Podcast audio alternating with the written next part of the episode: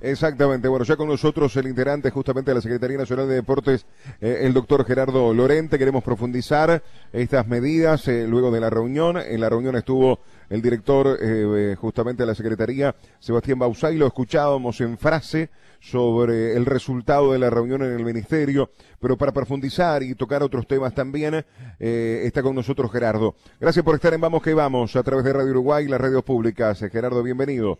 Buenas noches, muchachos. Un gusto estar con ustedes. Bueno, del mismo modo, del mismo modo, este Gerardo, una medida que debo ser sincero, eh, sorprendió a gran parte del fútbol. Sorprendió a gran parte del fútbol, producto que ayer se había realizado el sorteo, el fixture, hoy sobre el mediodía, tarde, se termina ratificando o confirmando cómo hubiese sido la primera fecha para el fin de semana. Contanos qué pasó.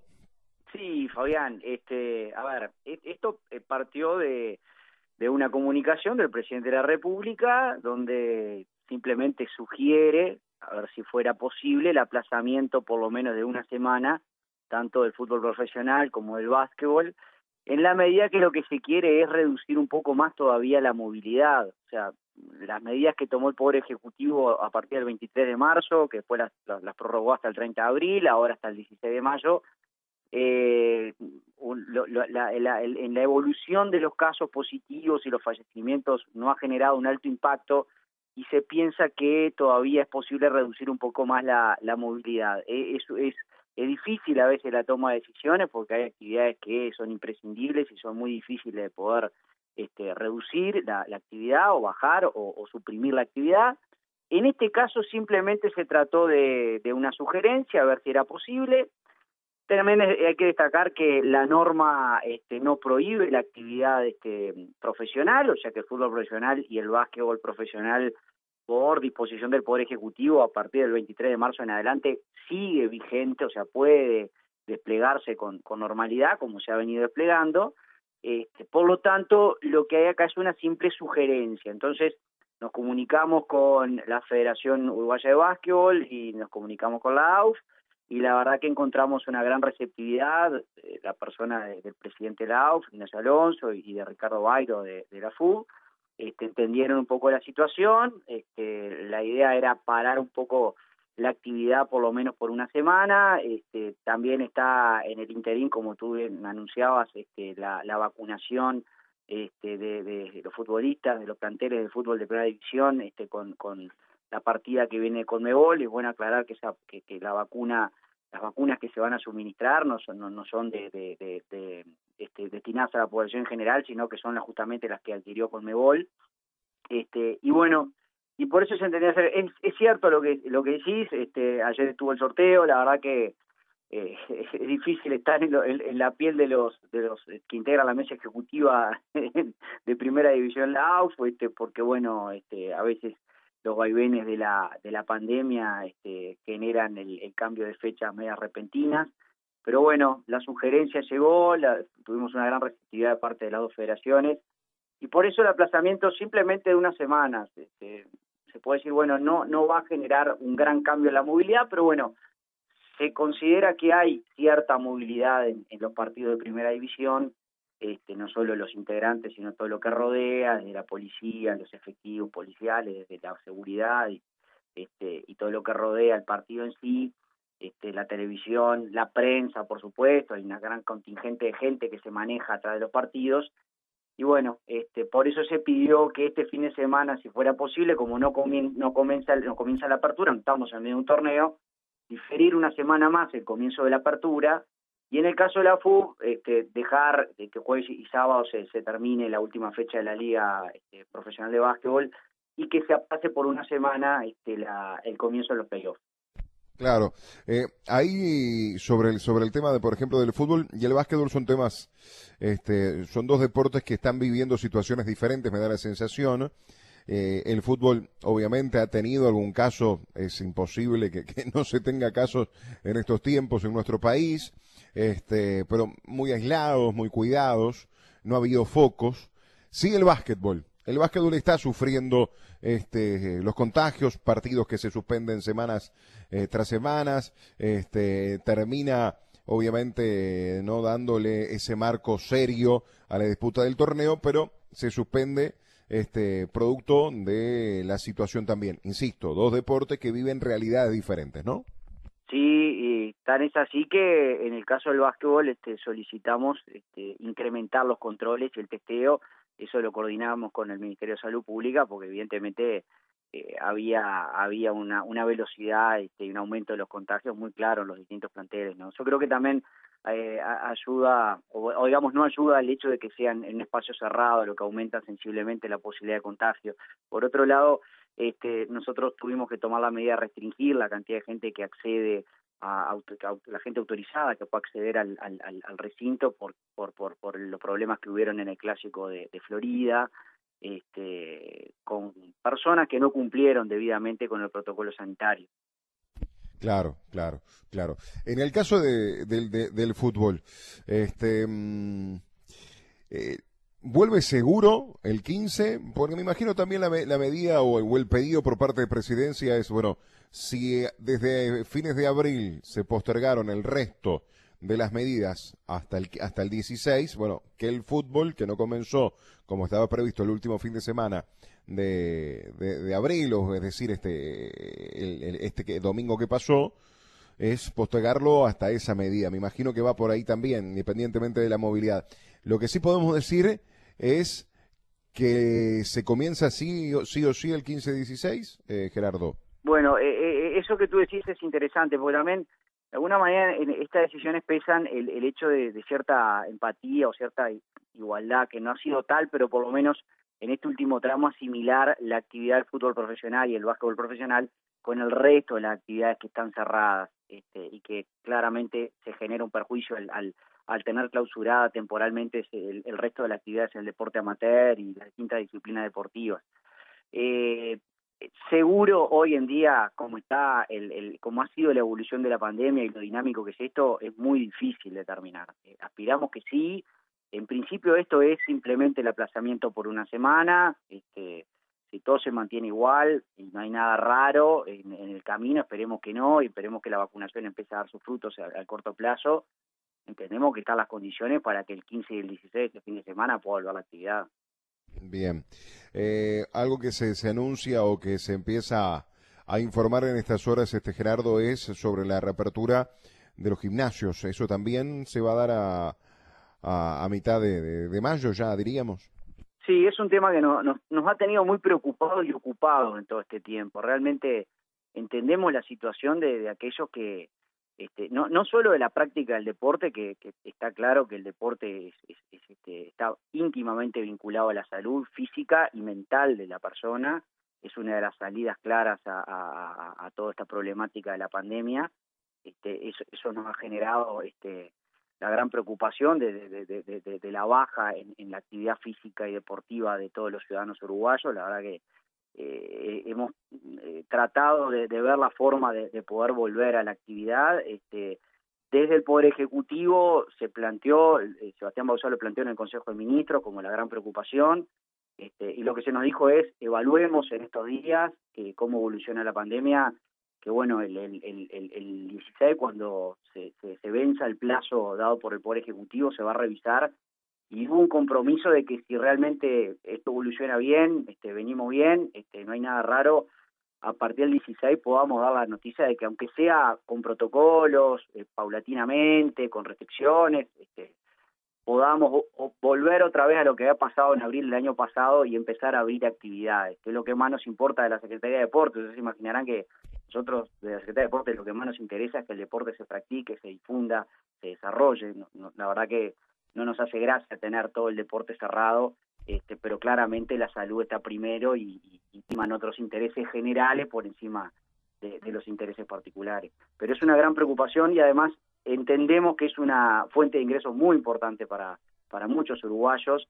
Eh, en ese sentido, el, ministro este, Pablo Mieres, el ministro de Trabajo, ha anunciado algunas medidas que ya se van a implementar con respecto a subsidios.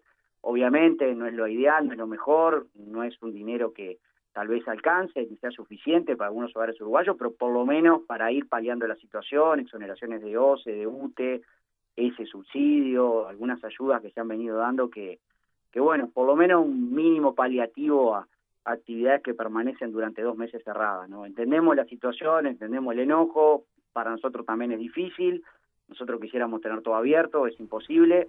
Yo creo que también, este, a ver, a nadie le gusta que le cierren su actividad. Digo, acá es fácil pedir este, cerrar actividades mientras sean las actividades de los terceros. ¿no? Las actividades propias es muy difícil que cada uno quiera cerrarlas, eso es una realidad.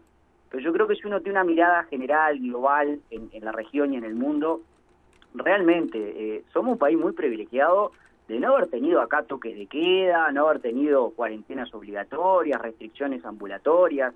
Eh, miremos nomás, eh, cruzando el Río de la Plata, lo que sucede en Argentina, donde en el AMBA se han dispuesto medidas muy restrictivas como, como, como toques de queda en la noche, donde las personas no pueden salir de la casa en determinados horarios de nocturnos, y encima después en el día para poder transitar tienen que tener un permiso de circulación, tienen que ser trabajadores esenciales, no, cualquiera puede tomarse un tren, un, un ómnibus, un subte. Eso acá nunca pasó, este, se apeló a la libertad responsable, la gente, todos hasta el día de hoy podemos transitar libremente dentro de nuestra burbuja y cuidándonos, podemos ir a un parque, podemos ir a una playa, podemos ir a una plaza, podemos salir a caminar, podemos salir a correr, actividad física al aire libre, o sea, realmente uno habla con personas que, que, que, residen en otros países, incluso países europeos, este, países desarrollados, que no pueden creer la libertad que hemos tenido durante todo el año de la pandemia, cuando ellos han pasado restricción en restricción y con, y con, con serias limitaciones a, la libertad ambulatoria. Y, que no y que tampoco son garantía, de nada, ¿no? Lamentablemente. Exacto, este, Uno ve lo que ha pasado en la región y en el mundo y se da cuenta que esas medidas no han tenido prácticamente efecto, cada dos o tres meses vuelve una ola de, contagios, nosotros logramos, también gracias a la conducta de los uruguayos el año pasado, que la primera ola se aplace durante un año, nosotros tuvimos la primera ola, ola recién a fin de año, este, pasamos muchos meses con, con eh, una bajísima este, eh, cantidad de contagios, este, realmente era imposible que Uruguay Los números cambiaron, o la situación cambió cuando se perdió el temor, el miedo. Y cuando volvió ese temor y miedo, ya era demasiado tarde. Comparto 100%, para mí estoy convencido, eso fue una de las claves del éxito por un lado y de alguna mm. manera el incremento de los casos por el otro. Acá cuando la gente le tuvo miedo a lo desconocido, no se sabía lo que era, este, cómo se contagiaba. Y si no era miedo era respeto, pero cuando se perdió eso, ya no, no, no había vuelta atrás. Totalmente de acuerdo eh, contigo. Eh, esa es la, la, por lo menos la sensación no, no, que, que, me genera, que me genera a mí y después de, ya más de un año de la situación mundial y en algunos casos van para dos porque este en Europa por ejemplo empezó dos o tres meses antes que nosotros este eh, ya van pasando el, año y medio nosotros recién pasamos ahora el año este, seguir hablando de cerrar me parece hoy por hoy, pero eh, muy, muy, muy desfasado a lo que se está viviendo después de un año de pandemia. Pero, aparte, ese es un pensamiento mío que no se puede, no se tiene por qué compartir. Sí, tomar las medidas, los protocolos, entiendo de que hay circunstancias que son eh, evitables, que no son esenciales, este, pero hoy por hoy seguir hablando de cerrar, a mí por ejemplo me hace un poquito de ruido, lo reconozco absolutamente, respetando todas las posiciones. Comparto plenamente. Es muy difícil cerrar y, como digo, es fácil decir cierro la actividad de los demás. El tema es que nadie quiere cerrar la propia. Y acá cerrar implica este, la pérdida de empleo, de fuente laboral y de ingreso de mucha gente que vive de, un trabajo, de una actividad y que le, resulta imposible poder este poder cerrar por varios meses la actividad. Este, pero aparte, Fabián, una cosa también digo que, que, que hay que destacar, que uno mira los ejemplos en el mundo, y tampoco han logrado avanzar demasiado con la vacunación. Yo tengo contactos diarios con personas que viven en Europa, en distintos países de Europa, y todos me dicen lo mismo, no pueden creer la velocidad que tiene acá el plan de vacunación, donde todos más o menos tienen o ya la primera dosis, o ya la segunda dosis, o están agendados, o ya en breve empieza la, la, vacunación, algunos con la primera dosis. La franja etaria de, de 60 años para arriba, tenemos un gran, porcentaje ya de, de vacunación con la segunda dosis. Este, hay, en la mayoría de los países europeos la, gente no tiene ni la primera dosis, ni siquiera tiene agenda, ni sabe cuándo lo van a vacunar. Sí, tal cual, tal cual. no es una situación fácil, a ver... Eh, no, no, y, no, es para justificar nada, simplemente me parece que a veces nosotros, un país chico, este, subdesarrollado, este, con, con los problemas que sabemos que tenemos, miramos al mundo y vemos que el resto, la mayoría, está bastante peor y en las medidas que se tomaron fueron mucho peor que las que se tuvieron que tomar acá, pues eh, Sí, no no, pongo un eh, eh, tonto, pero me parece que Uruguay en ese sentido hasta ahora viene hablando con nota. No, no podemos estar conformes en la cantidad de casos que hay diarios y en la Sí, cantidad de hoy, hoy se volvieron a los 2.800, 60 y algo de fallecidos. 65 Es- fallecidos. 65 es Sí. un Y número. es un tenemos número- 24.605 casos activos. Eso ver, preocupa mucho en una población de 3 millones de habitantes. Es que- mucho, es mucho. Y, es y no mucho. se ha logrado bajar, eso es una realidad. Se han tomado Sí, medidas a y ver, bueno, desde el 23 de marzo. A ver, si no se dado va a los números fríos, si se va a los números fríos, no soy especialista ni nada que se le parezca. Apenas yo, yo soy un periodista de, de- deportivo y este y, y, y- y el relator de fútbol. A lo, a lo que voy es simplemente viendo el mapa y viendo los números, bueno, llegamos a tener casi 35 mil casos, hoy tenemos 24 mil.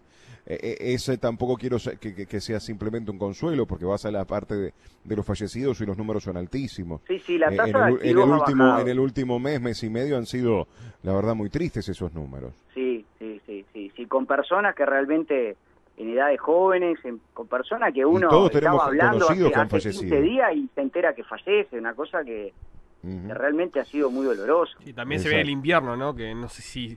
Hoy lo hablaba también el, el presidente del Pasteur, que puede ser una situación de, a tener en cuenta, que, que el invierno haya más contagios. Sí, sí, y sobre todo el invierno es donde la época del año donde más este, se requiere asistencia médica y, y de centro de salud. Por suerte no se ha cumplido este, aquella este, profecía que algunos vienen diciendo hace bastantes meses, la saturación de los CTI. Creo que en ese sentido eh, se ha administrado bien los servicios de salud. Evidentemente, eh, a veces la cantidad de, de, de camas CTI crecen y es finito, pero digo, también creo que ACE y los prestadores de salud en general han jugado un papel muy importante en la en el aumento de camas CTI para la atención de los casos COVID. En cuanto al fútbol, ¿qué más se puede hacer en cuanto a, a la seguridad de, la salud de los jugadores y al entorno de- del fútbol? No, no, el fútbol se ha tomado, a ver, la- la- nosotros estamos muy conformes con las medidas que se han tomado. De hecho, este, eh, si ustedes se fijan, lo- los contagios no han sido este, intragrupos, sino más bien han sido factores externos, alguien que viene contagiado afuera, que puede eventualmente contagiar a otro, pero si ustedes se fijan, no ha habido masivos contagios en un, en un plantel en estos últimos meses. O sea, eso es síntoma de que las medidas se vienen cumpliendo, el, el hecho de no compartir el mate. Nosotros dispusimos el, el 23 de marzo el cierre de los vestuarios, o sea, eran factores que mm, aumentaban la posibilidad de contagio. En, en- en el fútbol está comprobado que al aire libre, la actividad al aire libre es muy difícil que pueda haber un contagio. Eh, De hecho, ustedes vieron que hay jugadores que han sido positivos y han jugado partidos sin saber que son positivos, han jugado partidos y los compañeros, los rivales, los jueces no se han contagiado. Este, nosotros estamos muy conformes cómo ha trabajado el fútbol. El básquetbol también ha tenido algunos problemas que el fútbol no ha tenido, pero la verdad que y con, con los testeos, con los controles, este, nosotros hemos sido bastante restrictivos con las personas que pueden entrar y eso se ha venido cumpliendo. En eso el área de seguridad de la AUFA ha cumplido un, un rol muy importante. Eh, Gerardo eh, consulta el deporte amateur porque fue de hace un mes una de, de las actividades que se detuvieron hablo de, cualquier deporte amateur este, y el resto de las disciplinas eh, mucha gente tiene como su hobby o como su escape las actividades de los fines de semana, ya sea de la liga universitaria, del resto de las ligas, no solamente fútbol, sino obviamente el básquetbol, el hockey y bueno, y el, y el resto que se da en, en competencia. Este, hoy hablar de, de la vuelta de esas actividades es bastante utópico. Yo te sugiero que sigas entrenando, Fabián, que te sigas poniendo a punto, que vas a, eh, en breve vas a volver a las canchas.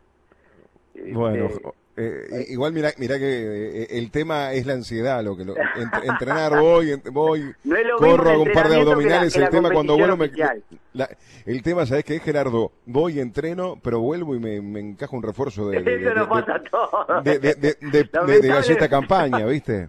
Es lo que tiene la, la restricción de la movilidad, ¿no? El quedarte en casa tiene eso, ¿no? Uh, tremendo, ni me Sí. digas, ni me- ni- ese equilibrio, ese equi- equilibrio es bastante es tremendo, difícil. sí, tremendo. No, Eh, no, yo- a ver, eh, lo, lo de, eh, reitero, o sea, eh, acá después del 16 este, se va a evaluar, va a haber un consejo de ministros y una de las cosas que, que se nos dijo como, como, no como una promesa, pero como una aspiración en, en, en, las primeras cuestiones de la agenda del Poder Ejecutivo es poder liberar actividades deportivas y ni que hablar que la actividad deportiva al aire libre va a tener este, más prioridad para la vuelta. Oscar González. Calculo que después del 16 podemos tener buenas noticias, esperemos. Bueno, eh, Oscar González, ¿alguna consulta también para, para Gerardo? ¿O la dejamos por acá? Eh, creo que ha sido bastante completo, ¿no? Bastante este, claro, ¿no? Eh, esperemos entonces a, que el próximo 16 eh, sean buenas noticias. Esperemos, esperemos. Y, a su vez, y sobre todo, Gerardo, que nos cuidemos. algo cortito de preguntarle, porque una frase que, decía Gerardo de el entorno del fútbol, ¿no? Basándose en, el fútbol, de, lo que mueve el entorno. ¿Cuánta gente mueve el entorno del fútbol actualmente en pandemia? Mira, prácticamente depende del partido, ¿no? Porque hay partidos que requieren más, más, este, más efectivos policiales que otros, pero eh, ronda las 500 personas eh, a, a 800, 900, depende del partido. Claro. Pero anda por ahí.